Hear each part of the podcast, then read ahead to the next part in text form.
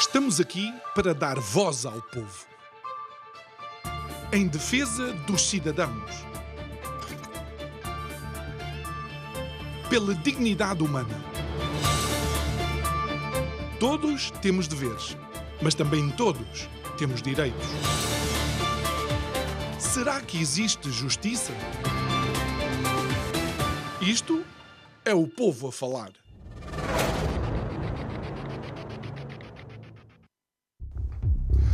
As sociedades e democracias são tão saudáveis quanto saudáveis. São as estruturas e instituições que as compõem. Para isso existem filtros, salvaguardas, mecanismos de defesa que asseguram o bom funcionamento de todas essas instituições, de todas essas estruturas e que depois de alguma forma acabam por gotejar para toda a sociedade civil. Essas ferramentas supostamente devem estar acessíveis a todos, com a mesma facilidade. Mas essas ferramentas também devem estar disponíveis para escrutinar tudo e todos com a mesma facilidade. Boa noite. Meu nome é João Nuno Pinto e isto é o Povo a Falar. Estou consigo de segunda a sexta-feira, neste mesmo horário, emissão em simultâneo Curiacos TV e Rádio Vida 97.1. E no mês de maio temos utilizado a expressão ou o título para o mês Geração Maio, porque o Maio de 68 de alguma forma revolucionou a forma como uns determinados ou alguns determinados setores da sociedade encaravam a sua existência. Nós estamos a utilizá-lo não porque concordamos ou discordamos, mas porque de alguma forma revoluções, disrupções são provavelmente importantes até para quebrar alguns mecanismos verdadeiramente perniciosos para a nossa sociedade. Mas essas ferramentas, oh, vá, esses filtros, salvaguardas e uh, mecanismos de defesa também correm o risco de ser instrumentalizados. E sendo instrumentalizados, a conclusão a que temos que chegar é que as nossas democracias e as nossas liberdades ficam substancialmente mais frágeis. Quando determinados setores e agentes da sociedade civil, e não só, tentam alertar para essas situações e são perseguidos ou mesmo silenciados, então as nossas democracias e as nossas liberdades ficam mais frágeis. Devemos todos assegurar o bom estado e bom funcionamento de todas essas instituições e estruturas, para até, até para depois não nos queixarmos, como alguns, de que sim, fomos aldrabados. Digo eu, que não percebo nada disto.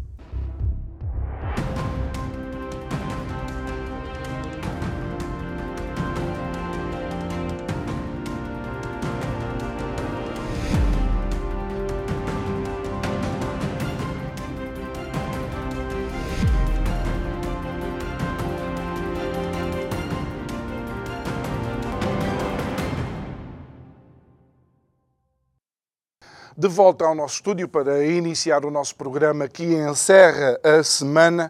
Uh, quero também recordar, primeiro agradecer a todos vocês que acompanham isto, é o Povo a Falar nas redes sociais, Instagram, Facebook. Quero recordar que também na, no canal da Curiacos TV nós temos uma playlist com todos os programas do Isto é o Povo a Falar, onde você pode rever os nossos convidados e também de há um, um tempo para cá nós transformamos o Isto é o Povo a Falar em formato de podcast, uh, que é um pouco mais útil quando nós estamos ocupados a, a, fazer alguma outra atividade, mas queremos ouvir a conversa. Então, o que é que fazemos? Você procura o Isto é o Povo a Falar na sua plataforma preferida de podcast e siga então as conversas que temos com os nossos convidados. Posto isto, uh, uh, passamos a apresentar o convidado que vai finalizar esta semana, uma cara conhecida e um nosso, permitam-me já dizer, amigo, que faz parte uh, desta colheita de amigos que fomos fazendo desde a primeira temporada. Uh, João Paulo Batalha, boa noite, obrigado, Olá, João Paulo.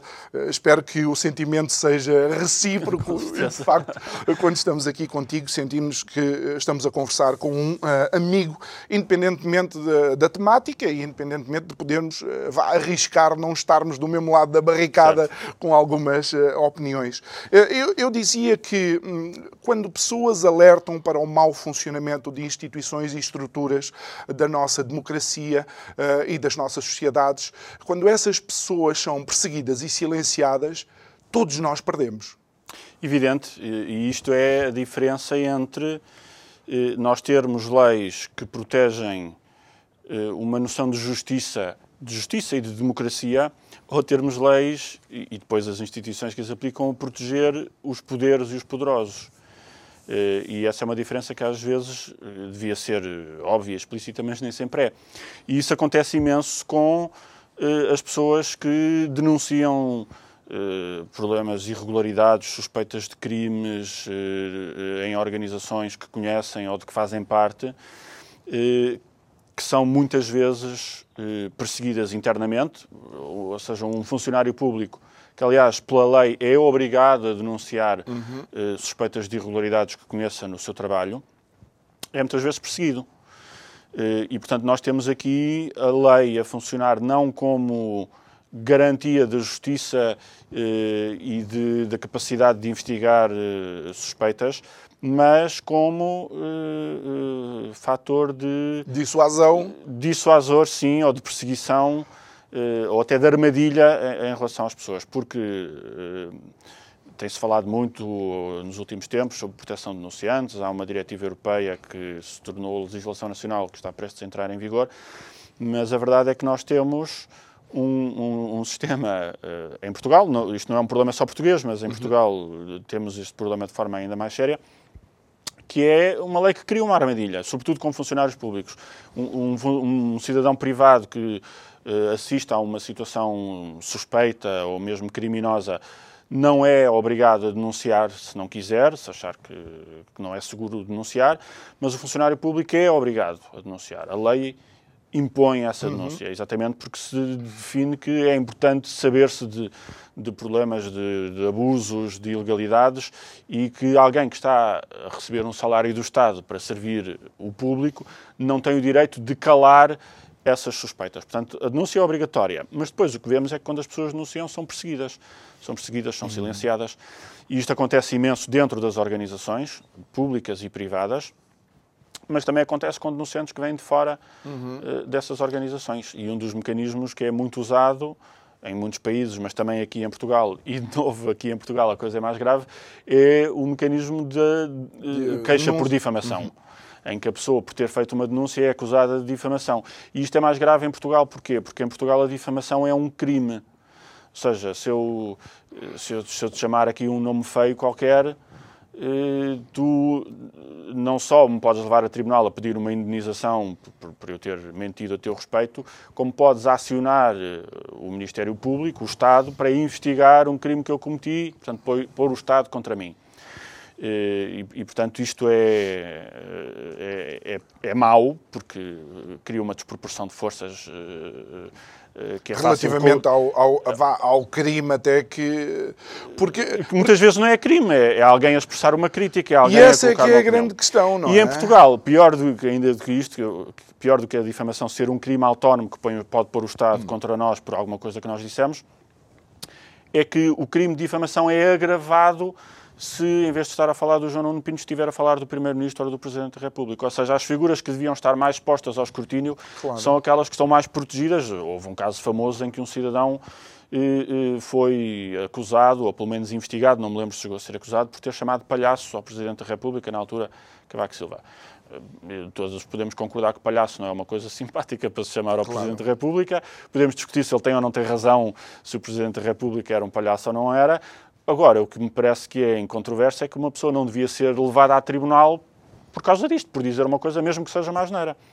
E quando a lei agrava especialmente eh, este tipo de eh, escrutínio sobre hum. aqueles que deviam estar mais expostos ao escrutínio e mais tolerantes a que lhes chamem palhaços mesmo sem razão, nós estamos a criar uma inversão e, portanto, a lei não está do lado do cidadão, não está do lado do escrutínio, não está do lado do debate público, está do lado uh, dos privilégios de poder e da mas, intocabilidade do, do, do, poder. Mas isso ainda me deixa uh, mais, vá, uh, mais arreliado, porque ontem já estava suficientemente chateado com questões destas, arreliado, porque se for preciso e formos para a Assembleia da República, palhaço é o que eles chamam uns aos outros num bom dia. Ou seja, inclusive parece que há um sistema que entre eles está tudo bem, porque faz parte vá, do discurso e do debate político, mas é de facto uma inversão dos valores, tal como tu dizes. Quem está mais posto devia estar, devia ser mais escrutinado Exatamente. Também. Aliás, Portugal já foi condenado mais de 20 vezes no Tribunal Europeu dos Direitos do Homem, exatamente por ter condenado pessoas por difamação, eh, limitando a sua liberdade de expressão. No Parlamento, há uma norma que diz, e acho eu muito bem, que os deputados não podem ser perseguidos criminalmente ou mesmo eh, por indemnizações nos tribunais cíveis ou, ou, de outra maneira qualquer, pelas opiniões que exprimem. Hum. E, e, acho bem, porque é aquilo que permite a um deputado dizer aquilo que verdadeiramente pensa e ser assertivo na sua, na sua crítica. Eh, mesmo que possa ser injusto, mesmo que possa não ter razão.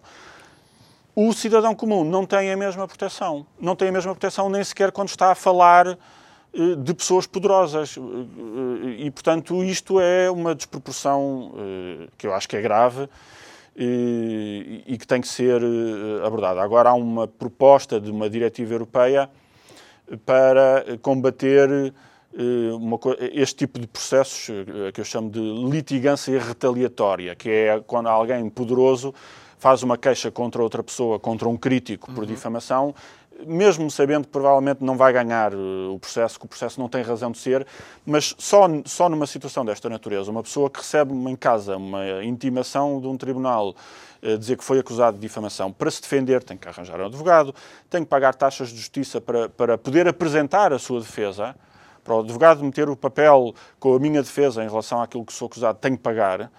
E, e, portanto, só o processo em si, independentemente até do desfecho, cria um desincentivo enorme às pessoas dizerem o que pensam, fazerem perguntas, questionarem os poderes. E, portanto, nós temos imensos problemas de novo, é, na Europa, nos Estados Unidos também acontece muito, no Reino Unido acontece imenso, aqui acontece demasiado, desta litigância retaliatória em que o objetivo não é fazer justiça, não é punir eh, crimes de difamação, que na maior parte dos casos nem sequer acontecem, e, e quando acontecem, lá está, não devia ser crime, devia ser tratado noutra instância, mas fazem isto porque para alguém com muito poder e muito dinheiro, ou põe advogados do Estado a trabalhar nisso, ou tem mais do que dinheiro suficiente para pagar os seus próprios advogados, e depois sobrecarrega o cidadão comum de custos com advogados, custos com taxas de justiça, de toda a tensão e, e stress. E fora a, a, disponibilidade de tempo que um cidadão comum muitas vezes não tem claro. para. para Portanto, isto é um incentivo enorme a que as pessoas se calem. Tu chamas não, a isto no, teu, no teu artigo recente chamado A Lei do Silêncio, uh, chamas isto de uh, manobras de bullying judicial. É, exatamente. Uh, porquê? Porque não é. Lá está, não é fazer justiça, o objetivo não é esse, é fazer bullying sobre hum. a pessoa e usar os tribunais para isso. Eh, enfim, pode ser mais simpático do que contratar eh, dois jagunços para ir a casa eh, a altas horas da noite mas o propósito é o mesmo: é criar medo nas pessoas, é criar tensão e instrumentalizar o Estado e a Justiça para fazer isso. Oh, oh João, e, tu crees que uh, o nosso desenho judicial ainda é mais prejudicial? Só pelo seguinte: uh, tu mencionas que nos Estados Unidos isto é, são os chamados os SLAP, uh, os processos SLAP, não é? acontece a torto e a direito, é verdade, mas a estrutura judicial americana permite que este processo pare eventualmente a opinião da pessoa, mas permite a que numa primeira instância possa haver um acordo extrajudicial. Ou seja, aquele que está a ser vá, ou criticado ou que não gosta da opinião, acaba por pagar a quem diz alguma coisa, chegando a, um acordo. Aqui, não havendo essa Sim. possibilidade, torna o processo ainda mais vá, intimidatório. Claro. Aliás, nos Estados Unidos, para além dessa possibilidade de conciliação, há outra, que é aquilo que se está a propor que aconteça agora na Europa, que é de um juiz olhar para o processo em termos sumários, logo quando ele dá a entrada, e deixá-lo de lado se ficar claro que não tem mérito, que é a litigância de má fé. a tal litigância retaliatória que, que, que, que não tem mérito. Uhum. Isso não existe em Portugal e não existe na maior parte dos sítios da Europa. Portanto, o processo, mesmo que se perceba logo que não tem mérito, vai-se andando, vai-se tramitando. E, e, isto, obviamente, desgasta as pessoas, tem custos uh, económicos e sociais. e, e, portanto, é muitíssimo negativo e cria todo um ambiente em que as pessoas se sentem pouco à vontade eh, para uh, questionar claro. e, escrutinar. E estamos, podemos estar a falar de pessoas poderosas uh, que usam isto uh, para críticos que têm alguma visibilidade pública. Estou a lembrar de um caso do empresário Mário Ferreira, que, que, tem um processo por difamação contra a ex-eurodeputada Ana Gomes. Mário Ferreira é um, é um grande empresário, é uma pessoa rica, é dono de um grupo de comunicação social, mas Ana Gomes também não é propriamente uma pessoa incapaz ou impotente. Também tem uhum. recursos, felizmente, para pagar um advogado e, e, e também tem estaleca para aguentar claro. alguns desses processos. E também, é mau na mesma, uhum. mas, mas eu vejo imenso isto a acontecer com cidadãos que intervêm na Assembleia de Freguesia uhum. e que são críticos e que querem perceber o que é que está a acontecer, são críticos de determinada política ou querem informação que não lhes é dada e que são insistentes na, na, na reunião da Assembleia de Freguesia e que acabam por ser acusados de difamação por causa disso.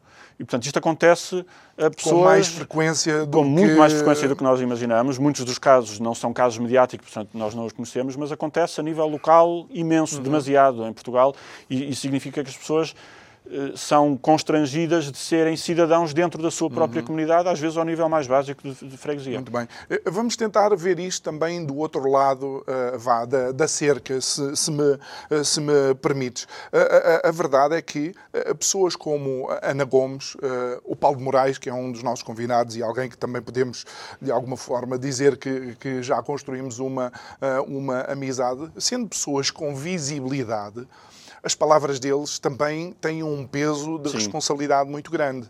Ou seja, são pessoas que também devem admitir o escrutínio àquilo que eles dizem, claro, não é? Sim. Eh, pois, exatamente, claro. Uh, uh, portanto, o, o, lá está.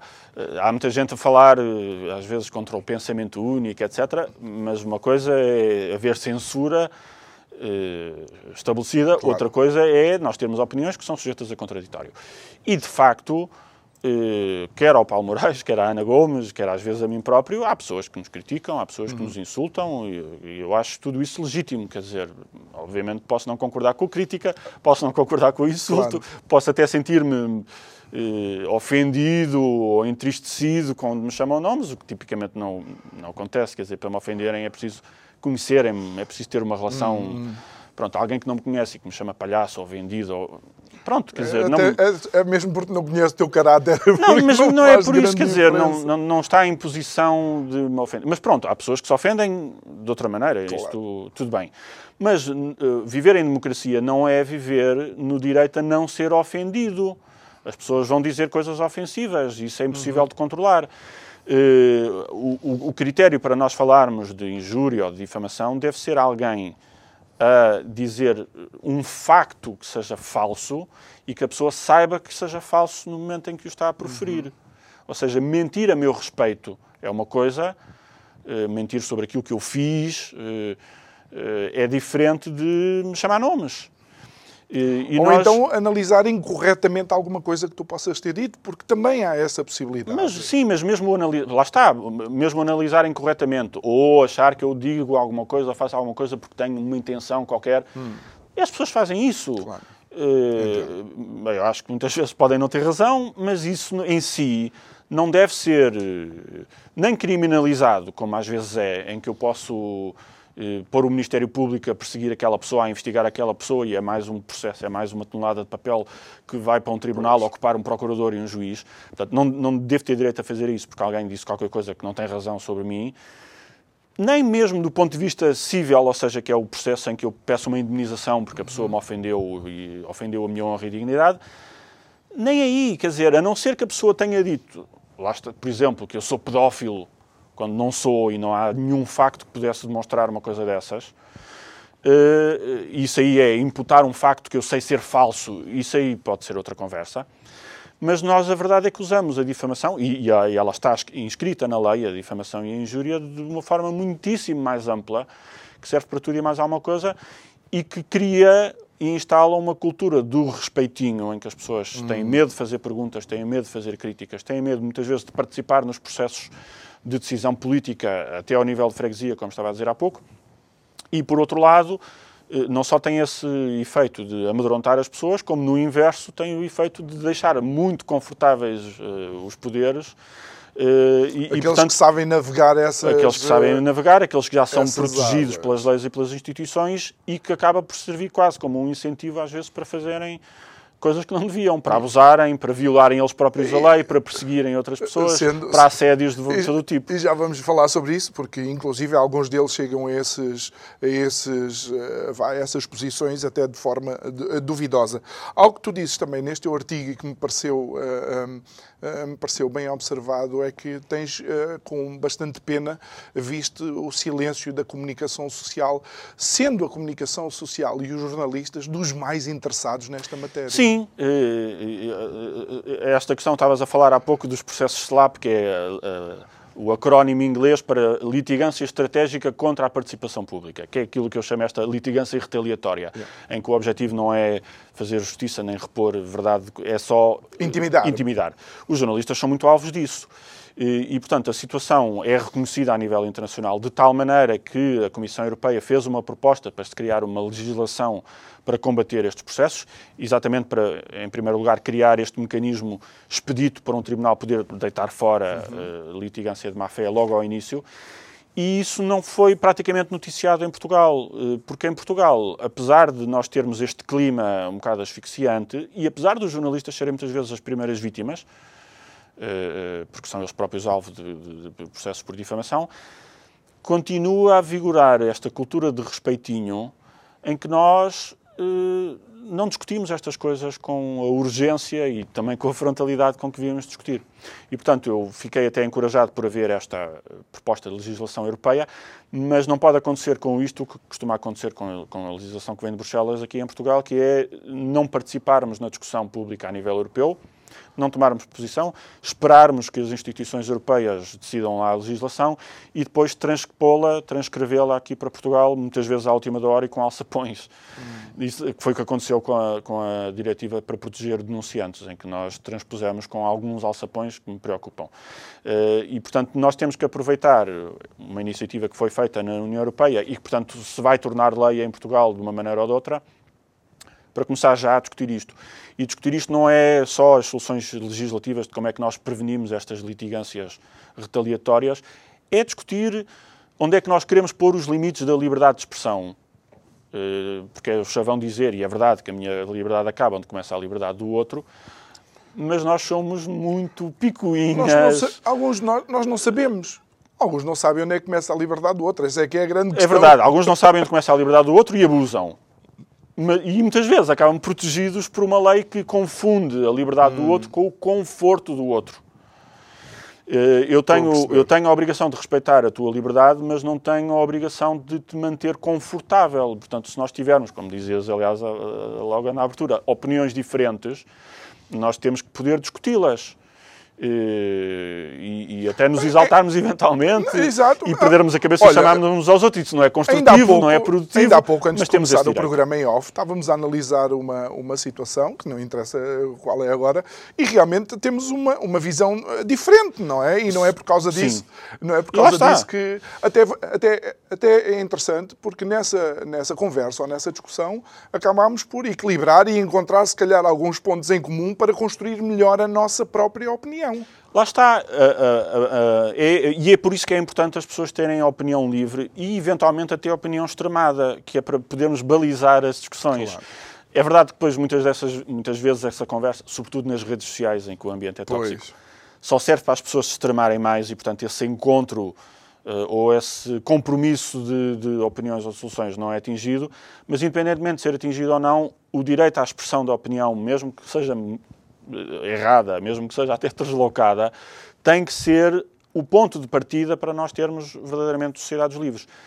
E, e portanto, isso preocupa-me que em Portugal não tenhamos esse ponto de partida protegido, mas preocupa-me e choca-me ainda mais que não só não temos essa liberdade de expressão assegurada como ponto de partida, como somos desiguais na, aplicação da, na, na, escrita da lei e na aplicação da lei, em que os poderosos têm mais privilégios para expressar a sua liberdade do que o cidadão comum.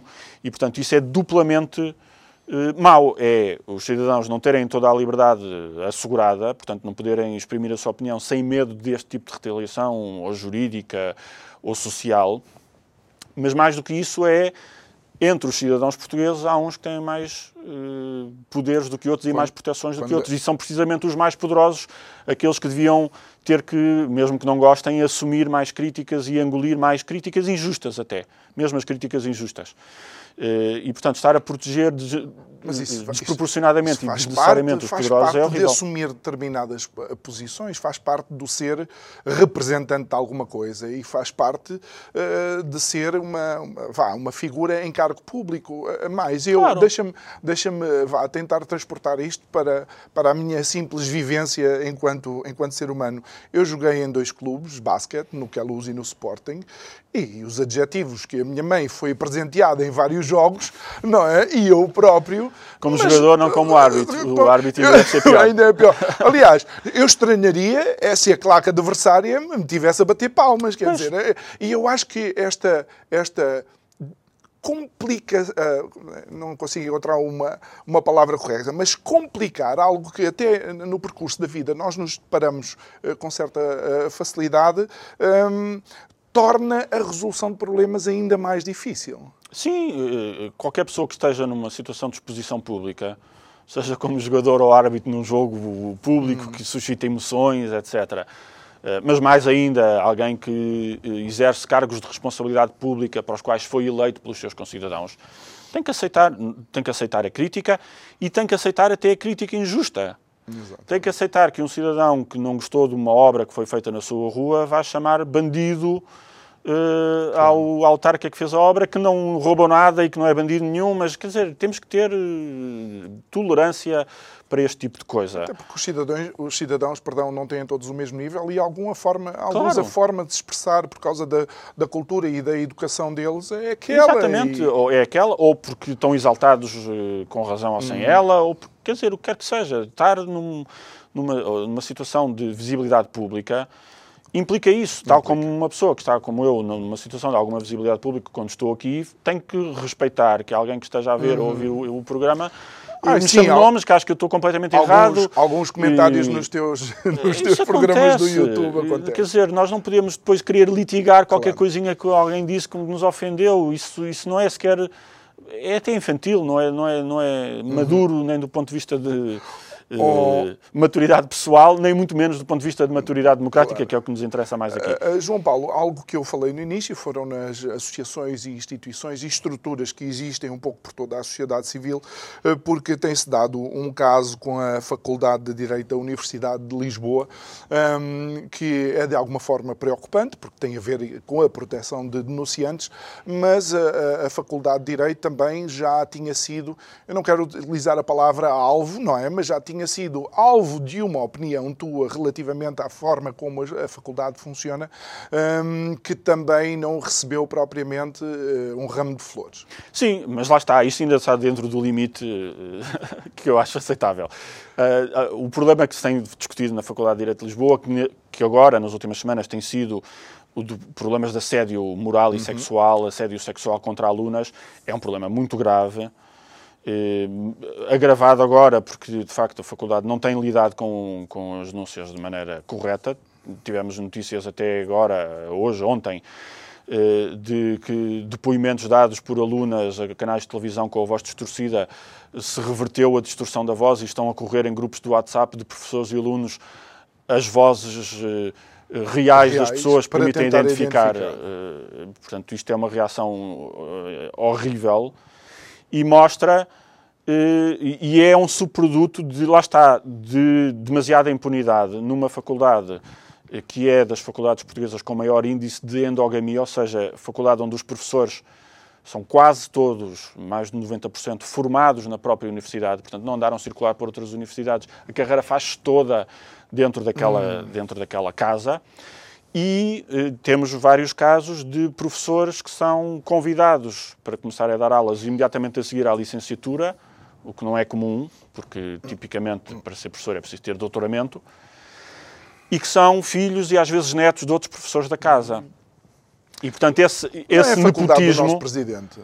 Exatamente, é essa. Não estou a dizer, só É recordei-me. E é essa, e o nosso presidente é um dos casos de pessoa que se licenciou, fez o mestrado, fez o doutoramento, tudo na mesma faculdade, portanto, tudo dentro daquela, daquele circuito fechado. E essa endogamia e esse nepotismo foi uma das críticas que eu fiz há algum tempo à, à faculdade e deu origem a um direito de resposta da diretora da faculdade, eh, que do meu ponto de vista não respondeu propriamente às questões, disse que era tudo normal, que isso também acontece e chamou-me, acho que mentiroso, ou, ou, diretamente ou indiretamente. Tudo bem, eh, quer dizer, lá está, acho que não vale a pena ir litigar para os tribunais se eu sou mentiroso ou não, eu acho que não sou, quem quiser leia. Achas, tu achas que expuseste os factos? Pronto. Eh, e, portanto, isso ainda está dentro, quem quiser leia e decida se eu sou mentiroso ou não. Eh, portanto, isto ainda está dentro do limite do aceitável. O que já não está dentro do limite do aceitável é quando as pessoas fazem denúncias de assédio hum. sexual eh, serem elas próprias perseguidas. O professor eh, que criou, não criou, mas levantou a questão no conceito pedagógico da faculdade para se criar um mecanismo de denúncia que depois revelou aqueles casos, está ele próprio a ser alvo de um processo disciplinar na universidade. Isso é que já não é aceitável. Porque uma coisa é dizer, o João Paulo Batalha fez críticas à, à, faculdade, mas esse tipo não, não é flor que se cheira, uhum. é mentiroso, tudo bem. Agora, dentro de uma organização, alguém levantar um problema e ser alvo de processos disciplinares por isso é muitíssimo problemático, porque é a organização a reagir não contra a denúncia, mas contra o denunciante. Hum. Isto é um enorme eh, recado que se dá a toda a organização para ninguém sair da linha para ninguém uh, abrir a boca. Quando ainda está tudo em fase de investigação. Na verdade, nem isso, porque não há investigações, que eu, que eu saiba, não há investigações abertas. Ah. Houve casos que foram denunciados e depois o que a universidade diz é que têm que ser denunciados pelos canais próprios, assim assado, a pessoa tem que se identificar e quem é que se quer identificar sabendo não, só os das represálias. Só os ucranianos diante só de russos é que se identificam. Eh, e, portanto, o, a reação institucional a um problema sério que acontece naquela faculdade, mas acontece noutras, eh, já tem sido anunciado, esta semana também foi indicado técnico. que haveria problemas eh, no técnico da mesma natureza, que também não custa acreditar, até porque é uma, uma faculdade de engenharia e, e, as faculdades de engenharia foram quase exclusivamente masculinas até muito mais tarde, uhum. e, portanto, é natural que haja aí muitos vícios eh, embutidos na própria cultura, da, entranhados na cultura da universidade, que depois repercutem contra, contra as alunas. No técnico também se fala de outra coisa que não é só assédio sexual, é assédio moral, e que é a noção de, como é uma escola de elite, as pessoas têm que ser sobreviventes e, portanto, os professores sentem-se à vontade para não só serem exigentes em termos técnicos, hum. académicos e científicos, mas poderem maltratar os alunos, porque para estar aqui é preciso ser rijo, e, e também há, há denúncias desse tipo de, de, de abuso moral.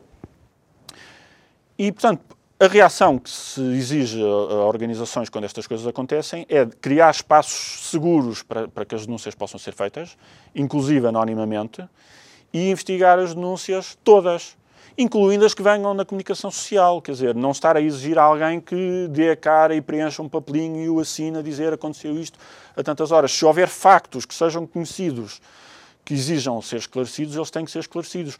E o que nós vimos vamos ver o que é que faz o técnico com isto que foi eh, anunciado apenas esta semana. Mas na Faculdade de Direito, que vai um bocado mais à frente no, no, no processo, o que nós vimos foi eh, dizer às pessoas têm que dar a cara e têm que formalizar a denúncia e têm que se expor, ao mesmo tempo que as pessoas que já se expuseram estão a ser eh, ou alvo de processo disciplinar ou correr o seu nome e a sua voz em, em, em canais de, de redes sociais, WhatsApp. grupos de WhatsApp no Facebook que é exatamente para dar uma mensagem clara às pessoas não se exponham. Mais uma vez, é uma organização que tem responsabilidades, bem, ainda para mais na Faculdade de Direito, de ensinar a fazer justiça, eh, que não, está, não só não está a proteger as partes mais fracas, mais frágeis uh, deste processo, como está a criar é um mecanismo que ga garante a impunidade uh, dos agressores, que muitas vezes são os filhos e os netos dos tais catedráticos e, e, que têm aquela carreira feita no amiguismo da casa,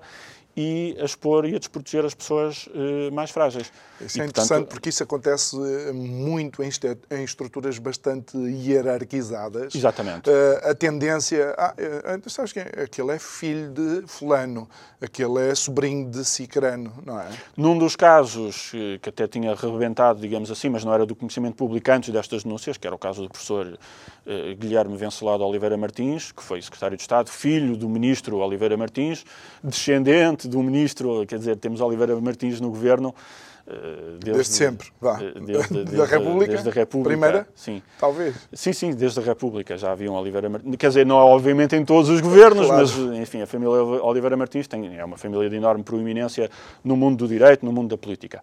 E este professor foi acusado de assédio eh, por algumas alunas, foi alvo de um processo disciplinar, que foi arquivado com um pedido de desculpas até um bocado relutante do próprio professor. E, e, há relatos de que as alunas que foram inquiridas no âmbito desse processo disciplinar, uma das perguntas que lhes faziam, como se fosse relevante, era: Você sabe quem é o professor a quem você está a acusar? Quem é o pai dele? Quem é a família? Quem é o, o, o estatuto que ele tem? Portanto, isto obviamente significa que as instituições, e aqui estamos a falar de instituições públicas, uhum. estão a proteger o estatuto dos poderosos e não o direito à denúncia Uh, e à proteção dos mais frágeis. E qual é a consequência disto? Para além de estarmos aqui a lidar com situações em que claramente os cidadãos não têm os mesmos direitos e as mesmas proteções, há cidadãos de primeira e cidadãos de segunda, consoante o estatuto ou o nome da família ou o cargo que têm, uh, isto cria um clima absolutamente tóxico em que os abusos não são denunciados porque as pessoas têm medo, ou no inverso, se fazem denúncias anónimas que podem até ser frívolas. Uhum Uh, e, e, que não saem da praça, fazem-se na praça pública porque depois nem sequer são investigadas noutros, noutros e âmbitos, podem destruir, e podem destruir a, a reputação, de pessoas e carreira. podem ser inocentes. É interessante isto que me estás a dizer, porque um caso, muitas pessoas podem não acompanhar, mas quem está um pouco mais atento, de, do ator Johnny Depp, que inclusive foi logo liminarmente retirado pela Disney do, do sexto filme do Pirata, dos Piratas das Caraíbas, que perdeu imenso dinheiro dinheiro, e ele agora está em tribunal uh, com um processo de difamação porque não se provou que ele de facto tinha sido uh, uh, agressor e que tinha sido, um, uh, como é que se diz, autor de, de violência, violência doméstica. doméstica violência doméstica. Onde é que aqui se encontra o equilíbrio? São casos bastante complexos. Claro, é? e aliás, a justiça tem que agir. Tem que agir, exatamente. Nós temos que ter mecanismos para que se possam investigar estas coisas. Ou seja, sendo levada. Uh, com, com, a questão toda do Me Too, que eu acho que foi um movimento uh, bem-vindo, criou-se às tantas uma, uma, uma, uma histeria de temos que acreditar em todas as denúncias. Quer dizer, acreditar, Sim. eu acho que temos que levar a sério todas as denúncias, temos que criar espaços seguros para as pessoas poderem denunciar, Exato. protegendo o anonimato sempre que possível, eh, não, não é sempre possível, é sempre. Eh, sempre que, as, que os denunciantes queiram ser desejar, protegido. Exatamente. exatamente. E tudo tem que ser investigado. Uh, estes, estas culturas de abuso cresceram exatamente porque não havia estes mecanismos de denúncia e de investigação e as pessoas não eram levadas a sério e eram os denunciantes que eram perseguidos. Mas estar depois o risco é o inverso, é não há estruturas para, para uh, acolher denúncias e investigar, e, portanto, eh, ou as pessoas ficam caladas ou as pessoas acusam na praça pública, porque não há outra alternativa e na praça pública também não se investiga nada. As redes sociais agora, a, pessoa do dia para a noite, é. a pessoa pode morrer profissionalmente no nós, dia a seguir. Quer dizer, isto já aconteceu, quer dizer, nós temos em Portugal então muito histórico de Inquisição. Eh, que, que, era má a partida, que, que era criminalizar sim, sim, sim. a prática religiosa das pessoas. Isso, era, isso, seria hoje impensável. Mas dentro da criminalização da prática religiosa, havia pessoas que eram bons cristãos, bons, bons católicos, que acabavam uh, torturados e às vezes assassinados pela, pela Inquisição, porque os vizinhos ou os inimigos aproveitavam uma denúncia que depois não era Exatamente. investigada para os queimar, queimar literalmente, literalmente, na fogueira. Portanto, nós já temos esta experiência. Portanto, a, a solução é ter mecanismos de levar a sério as denúncias, portanto, não é acreditar por defeito na denúncia, mas é levar a sério que uma denúncia seja feita, dar espaço para que as pessoas possam eh, fazer as denúncias, que elas sejam investigadas e depois cheguem uhum. verdadeiramente a conclusões. Porque senão, ou estamos a proteger uh, os poderosos e a alimentar o abuso, ou estamos a, a, facilitar uma reação desproporcionada que é a da acusação frívola em praça pública que pode servir uhum. para fazer umas, uma espécie de justiça que de outro modo não é feita contra claro. uh, abusadores, mas também pode ser feita para... A justiça popular uh, da multidão para, exatamente, uh, nunca foi muito boa, não? Claro, exatamente. João, há alguns anos para cá que eu, eu tenho ouvido uma, uma pessoa que está sempre, de alguma forma, a bater na mesma tecla, dizendo que as estruturas universitárias, de uma forma geral, geral, Uh, estão também elas ligadas ao poder e estão também elas instrumentalizadas. Aquilo que se passa nas universidades não é único e simplesmente uh, o ensino. E, e, e, aconteceu há pouco tempo, neste caso com o ISCTE, uma situação que representa, no mínimo, conflito de, uh, de interesses, onde creio que um ex-ministro das Finanças ou Sim. da Economia que tinha validado um determinado valor para essa universidade, vai agora ser uh, docente, creio eu, investigador. Vice-reitor, pois. Vice-reitor dessa mesma universidade. É, é um problema eh, claríssimo de conflito de interesse e mais uma demonstração de como nós não protegemos as instituições desse tipo de conflitos de interesses. Portanto, o ministro, até há pouco, o ministro das Finanças, João Leão, era professor do ISCTE antes de vir para o governo e, portanto, acaba o mandato, volta para a instituição de origem, e isso à partida não tem problema nenhum, mas ele volta para a instituição de origem não como professor, mas como vice-reitor, o que à partida também não tem problema nenhum, mas sabe-se, entretanto, que no último orçamento que ele apresentou, que foi chumbado e que deu origem às eleições antecipadas e que agora foi apresentado, mas que é o, essencialmente o mesmo, mesmo, orçamento, eh, tinha uma verba destinada para o ISCTE, para um polo de inovação, que ele vai tutelar agora quando é uh, vice-reitor. Uh, sabendo também que outras universidades e politécnicos tinham projetos uh, semelhantes de polos de inovação com dinheiro europeu aprovado, que era o caso do ISCTE, e que não tiveram o apoio financeiro que precisavam para levar os projetos à frente, cria-se aqui uma situação óbvia em que o ministro faz um orçamento, eh, dois dias, dois dias depois de sair do governo, é vice-reitor da, da entidade que beneficiou deste orçamento. Isto é um conflito de interesses evidente. Uh, e mostra que, uh, lá está, e o ISCTE também é um caso interessante disto, porque é um, é um caso onde vários académicos têm ligações ao Partido Socialista uhum. e a outros partidos de esquerda, mas sobretudo ao Partido Socialista, e têm feito algumas carreiras entre o partido, o governo, o parlamento e a, e a, e a universidade. Eu não tenho uhum. nada contra que académicos universitários sejam deputados, sejam governantes, acho ótimo. Mas é, mas é preciso perceber que isso pode criar conflitos de interesse, e aqui criou um claramente, e que isso precisa de mecanismos de gestão desses conflitos de interesses, para preveni-los e para resolvê-los se eles acontecem. Sim, porque estamos à espera que seja o próprio ator a escusar-se, porque podia muito bem fazê-lo e se calhar ficava-lhe bem, não é? Sim. Uh, não, não acontece de todo. Aliás, Centeno está no Banco de Portugal e, e, e ele tem que avaliar as políticas de Centeno Ministro. Exatamente. E, portanto, nós temos esta cultura das chamadas portas giratórias, eh, em que as pessoas fazem carreiras no público, no privado, no governo, em entidades reguladoras, eh, etc eh, em universidades que beneficiaram, como é o caso de dinheiro público dado por despacho da mesma pessoa que agora está a gerir aquilo, eh, e não temos eh, mecanismos claro. para gerir isso. Temos uma lei de incompatibilidade dos, dos, políticos que diz que não podem acumular determinados cargos e não podem fazer determinadas coisas depois de saírem dos cargos.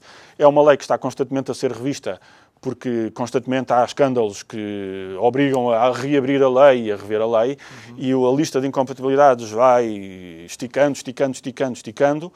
Mas a, a, a questão, quando estamos a falar de conflitos de interesses, é que, por definição, o conflito de interesses existe no concreto. Lá está, a partida em abstrato não há problemas em que uma pessoa que é professor universitário vá para o governo e depois volta a ser professor universitário. E se foi ministro das Finanças, até pode ser voltar como professor com mais, porque tem mais currículo, tem um conhecimento claro. que é mais útil, até pode ser vice-reitor quando volta. Nada disto é problemático em si, mas quando há uma decisão que beneficia aquela universidade, que, que lhe dá uhum. o cargo e a promoção, Aqui já há um conflito de interesses. Portanto, nós não podemos ter uma lei geral e abstrata a querer resolver tudo. Nós precisávamos de um mecanismo que uh, uh, escrutinasse as decisões do uhum. ministro e que depois, quando o ministro sai do Ministério e, e assume outro emprego, verificar se esse emprego pode, não pode, pode. Não pode ser uh, Muito bem. Uh, uh, João, antes de mudarmos de tema, só numa resposta sim ou não, que eu, não, eu sei que não gostas de simplificações, mas deixa-me tentar. Um, as universidades em Portugal, vá, vamos assumir que de facto, eu lembro-me do que é que aconteceu com o Portas no, num grupo na, não sei quantos, moderna, sim. na Moderna, lembro-me do famoso exame uh, do Sócrates do domingo, uh, lembro destas coisas. Isto significa que as nossas universidades têm que se reestruturar porque há aqui pontos de contacto muito perigosos, sim ou não? Sim, sim, absolutamente. Muito Tem bem. reestruturar, inclusive em questões de integridade da organização. Muito bem. E vamos terminar, por assim dizer, creio eu, com a, a entrevista de António, de António Costa ao público, se, se, não estou equivocado, onde a frase que veio cá para fora foi uh, uma, uma admissão, uh, sim, ele aldrabou-nos. Isto é suficiente? Tu crês que isto é suficiente? A leitura que tu fazes, o conhecimento que tu tens, e inclusive António Costa esteve durante muitos anos a dizer tudo o que eu tinha para dizer, disse em 2016. Isto é suficiente? É, não, claro que não é suficiente, mas é uma jogada de mestre em termos de comunicação política. Nem sequer foi propriamente uma entrevista, isso depois foi citado. Quer dizer, foi uma entrevista sim, mas há uma biografia de Mário Soares, que estava a sair com a revista Sábado e que foi atualizada e em que António Costa aparece. Portanto, nem sequer está a falar de si próprio, nem sequer está a falar diretamente de Sócrates, é para uma biografia de Mário Soares, e em que Costa explicou aquela vez em que foi visitar Mar... Sócrates, Sócrates, que estava preso preventivamente em Évora, e estava lá Mário Soares. E, portanto, acabou por ser um encontro a três entre António Costa, Sócrates, o detido, e Mário Soares. E em que o que António Costa diz é que Mário Soares estava lá a apoiar Uh, Sócrates na tese da Cabala e o facto do Sócrates ter chamado o Mário Soares para esse encontro fez-me convencer que ele de facto nos aldrabou. Ora, primeiro é preciso ver, tem-se discutido muito agora quem vão ser os sucessores no PS, quem é uhum. o próximo a mandar no PS, é uma discussão muito útil, mas não há dúvidas que quem manda no PS hoje é António Costa. A, a, a, a capacidade dele limpar, digamos assim, e de forma até um bocado desagradável, dois ex-secretários-geral, incluindo o fundador do partido, assim de passagem, arrumá-los, eh, mostra que, sem, sem, que tenha havido nenhuma revolta dentro hum. do Partido Socialista, nem nenhuma onda de indignação, política. mostra que é a destreza política de António Costa e mostra que ele é dono e senhor do Partido Socialista. A questão verdadeiramente mais relevante é que se em 2014, salvo erro, quando, foi quando isto aconteceu uhum. e, e Sócrates fez preventivamente, António Costa era candidato ou, ou, já tinha ou era candidato prestes a ser eleito secretário-geral do PS ou já tinha acabado de ser eleito secretário-geral do PS e ele percebe que foi aldrabado, ou seja, que um secretário-geral do PS era efetivamente corrupto ou perto disso uhum. e que instrumentalizou o partido para chegar ao poder para se servir, era uma discussão que ele tinha que ter feito naquele momento. Pública. Aliás, reagindo... Tendo sido ele ministro... Ministro de, de governos de, de, de Sócrates. Sócrates. E, ministro e fizeram carreira, quer dizer, cresceram uhum. no partido ao mesmo tempo, uhum. em simultâneo. E, e, portanto, havia apelos já nessa altura, nomeadamente de Ana Gomes, uma uh, destacada militante socialista, a dizer o, Partido Socialista precisa de pensar naquilo que aconteceu, precisa de fazer uma autocrítica, precisa de perceber como é que foi possível o partido deixar-se capturar por alguém que, que afinal era corrupto, que mecanismos é que precisam de mudar, o que é que nós precisamos de mexer na integridade interna para evitar que isto volte a acontecer. E António Costa sempre rejeitou essa, essa discussão uhum. e essa avaliação interna do partido. E, portanto, não estamos livres de que isso possa voltar a acontecer.